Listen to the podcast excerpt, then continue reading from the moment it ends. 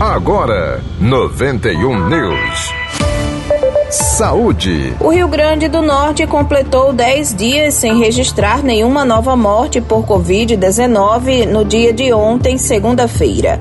A informação foi confirmada ao portal G1 pela Secretaria Estadual de Saúde Pública, CESAP. O último boletim que registra uma morte confirmada no período de 24 horas anteriores foi do dia 1 de abril em Parelhas.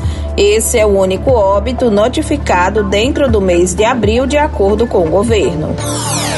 Correspondente. Prefeitura de Goianinha inaugura o CEMEI Diva Barbalho. Mais informações com Daltra Emerenciano. A Prefeitura Municipal de Goianinha, na região agreste do Rio Grande do Norte, por meio da Secretaria Municipal de Educação, Esporte e Lazer, buscando garantir comodidade e bem-estar aos alunos matriculados na educação básica, inaugura nesta terça-feira, dia 12, às 15 horas, o CMEI Diva Barbalho, localizado no conjunto habitacional Litoral Sul, onde funcionava o antigo lar de idosos.